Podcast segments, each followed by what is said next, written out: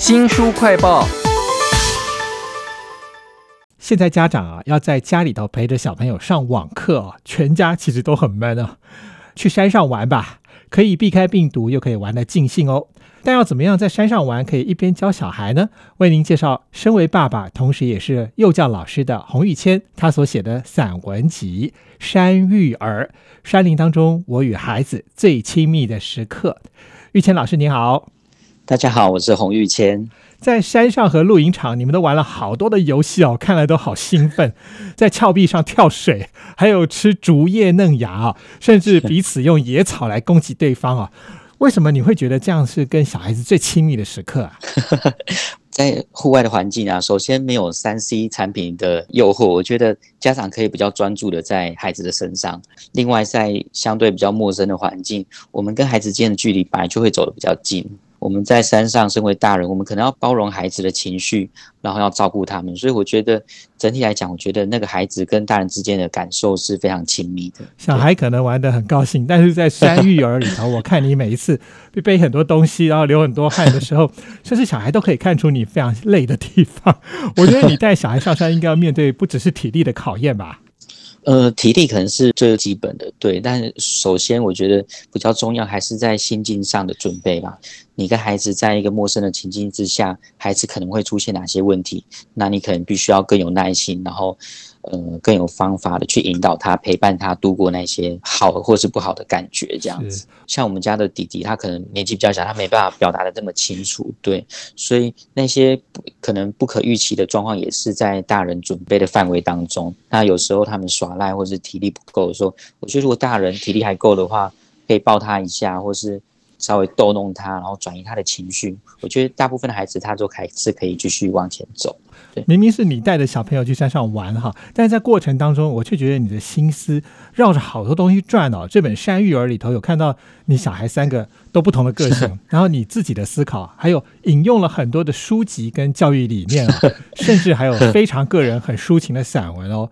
我想在这本《山育儿》里头哈，有很多的游戏本身就有教育意义，这是你设计的吗？我看到有的像什么勇气礼物啊、指标牛奶糖 或者是什么飞鼠游戏啊。这个这个怎么玩？然后有什么教育意义啊？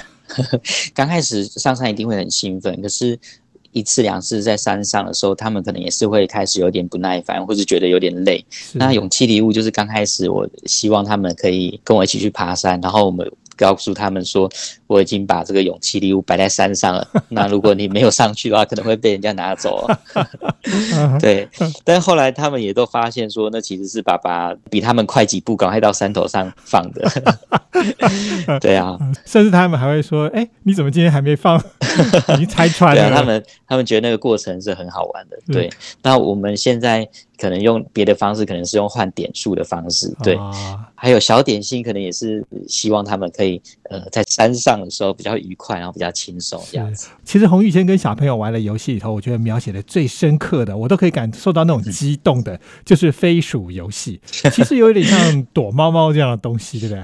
对啊，对啊，它其实就是你只要在树上的话，鬼就不能抓你，被抓的人就是飞鼠。那当鬼的人呢，我们就会说他是石虎。因为石虎它会吃这个松鼠类的动物，对小朋友躲在树枝上的时候就是安全的嘛，你甚至会假装看不到他们呢。那其实他们要换一只树枝的时候，哦，那就是最危险的时候啊。山育儿里头的这个游戏，我觉得大家都可以去试试看哦。父母跟小孩子在山上都可以非常的快乐，而且有教育意义哈。那我在书里面看到讲教育这件事情，你三个小孩啊，乐哥、和妹跟秀秀，其实个性都非常不同哎。那他们在山上碰到什么挑战？怎么样给他们？随机教育啊，对啊，他们老大他的体力是最好的，然后老二他是比较贴心的，但是老二他贴心，他对那个户外的昆虫啊，或者是一些小动物，他反而是比较大胆的。那老三他就是年纪比较小，然后刚好又在三岁这个年纪，所以所以稍微比较爱撒娇，然后。对哥哥姐姐来讲，又会比较霸道一点。对，其实他们跟我们上山久了，他们面对的路径最困难的，反而是比较无趣的那个过程，反而会让他们觉得好像比较没有耐心去度过那个部分。对，那有时候他们我们会玩一些，比如说文字接龙啊，或是聊天啊，或是吃吃点心啊，那一起把这个比较烦闷的情绪转移走，那一起度过那个部分。除了无聊以外，我看你也蛮狠的，有时候逼小朋友去爬比较危险的那个崖壁，是不是？其实我们在选择路线的时候，其实都还是要从孩子他本身的体力和能力去考量。那当然，安全还是上山最重要的一部分。那有时候小孩他们能力其实比我们想象中的还会好很多。那在稍微比较呃有风险的路段，他们反而你会看到孩子他其实是很警觉，而且是。很很专注的，我觉得适时的让孩子去挑战，我觉得是很好的。那当然前提下还是安全上，你必须要去衡量。对我甚至看到洪玉谦在山育儿里头讲到自己也快要跌倒了，小朋友也快要跌倒了，那种惊险一瞬间的时候，你 脑袋里头竟然想到的是哲学思考啦，或教育意义这个事情。其实书里面你们还碰到了一些不只是困难或体力或无聊的挑战，有一些像是。蝙蝠栖息的那种洞穴很黑很黑的时候，或者是 大家把飞盘射到那个树上去拿不下来的时候，我觉得各种情境都会考验他们呢。嗯，是的，是。其实大自然的情境它非常多样，尤其是甚至有时候它可能只是一般的情境，可是你都没有碰到人，你的感受性可能就会不一样。对，那我觉得刚开始会有一些害怕的情境、害怕的心境，那其实也是很正常，那是人很自然的反应。那当你一直一次两次的入山到山里面，对每种情境你可能都已经有经验了，你会发现它其实只是大自然的样貌。那当然。该有的警觉性还是不能少，只是说你的心境改变，你可能就会更能够仔细的去观察，或者是能够更随机的去应变和反应。这本书叫做《山育儿》哈，因为是一个幼教老师洪玉谦所写的，所以他免不了呢在里面放了很多教育理论。我看到有一些都不太懂，什么闪光灯效应啦、音价理论啊、社会参照能力啊。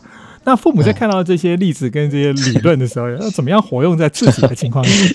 这其其实也是工作跟背景使然了，把一些自己想知道的东西，那跟读者一起分享，所以都记录在里面。但是其实你要把这些教育理论放到生活当中，其实也不是说那么困难的事情。其实主要还是要我们去观察孩子，然后引导他，比如说基本的礼貌啊、同理心，这可能是基本的原则。那可以朝你跟孩子适合的方向去引导他。对，那去思思考说，怎么样的方式，怎么样的引导适合自己的孩子，然后慢慢的朝那个方向去前进。对，这本《山育儿》也可以当做育儿的 教材哈，书名叫做《山育儿》。其实洪玉谦在山上跟小朋友的互动过程当中，有很多非常个人、很私密、非常抒情的部分啊。我非常希望你可以念一些你的散文给大家听听。哎，好，那我选一段是呃，是描写我太太的部分。对，如果我是山。你就是山里的一则湖水，动物傍水而居，而你孕育孩子。不论山云雨雾，不论湖面是否平整，你都能印上我的心头。池底藏着我们一家子的故事，富饶的泥沼滋养历历而生的停水植物，一重重像是生命不同的章节。其实这段文章是你特别写给你老婆的，因为通篇几乎通通是三个小孩的事情，你终于有一篇献给她了啊！这本书叫做《山育儿》啊，是由幼教老师洪玉谦所写的，里面的东西还不止这些呢。欢迎大家自己去里面探索一下，记得要带着小孩子去山上玩一玩喽！非常谢谢玉谦来为我们介绍这本《山育儿》，谢谢您，谢谢大家。新书快报在这里哦，包括了脸书、YouTube、Spotify。Podcast 都欢迎您去下载订阅频道，还要记得帮我们按赞分享。你上一次跟小孩到山上去玩是什么时候呢？你们在山上除了走得很累之外，还做了些什么事呢？欢迎给我们留言哦。我是周翔，下次再会。